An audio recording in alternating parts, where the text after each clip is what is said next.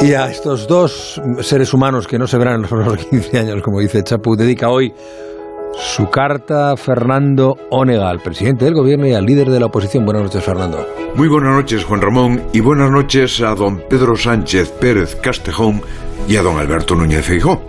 Iban a ser la pareja del día y se nos quedaron en la despareja. Mira que empezaron bien, como nos gusta a la gente de orden. Llegó usted, don Pedro, al salón de plenos del Senado y tuvo el gesto de acudir a dar la bienvenida a don Alberto. Todo un detalle de cortesía, toda una elegancia parlamentaria. Se estrecharon las manos, se medio abrazaron, pero solo medio, y se dieron unas palmaditas como si anunciasen concordia. Podía haber pasado la historia de este tiempo como el abrazo del Senado, pero miren ustedes el veredicto de los medios informativos. Mejoraron las formas, pero continúa la discordia sin ningún acercamiento. ¿Cómo iba a haber acercamiento si Feijó preguntaba por la inflación y Sánchez le respondía con el Consejo del Poder Judicial? ¿Cómo iba a haber proximidad si Feijó quería inaugurar su tiempo con una oferta de acuerdo sobre economía y Sánchez le respondía que lo que hace el PP es estorbar? Estorbar y estorbar, repitió el presidente, por si alguien no le hubiese escuchado a la primera.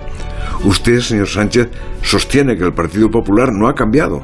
Es un discurso que en el PSOE aprendieron de memoria, pero me temo que el que no ha cambiado ha sido usted. Mira la bancada del PP y algún fenómeno óptico hace que vea la cara de Pablo Casado. Es como una fijación. Y usted, señor Feijó, después de tantos años de gobernante, ya sabe de qué va esta vaina. Uno plantea las cosas de comer y el gobernante responde que verde las han segado. Uno pide apoyo incondicional, eso de arrimar el hombro, pero antes muerto que recibiendo el apoyo de la derecha ultranacional.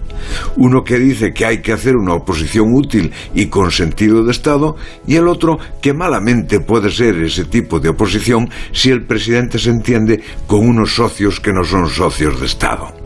Así fue su gran combate, señores Sánchez y Feijó. Los dos tienen algo de razón, pero nunca se la reconocerán. Y el estilo sigue siendo el de siempre. El poder no responde a lo que se pregunta, como si contestar a las preguntas fuese una humillación.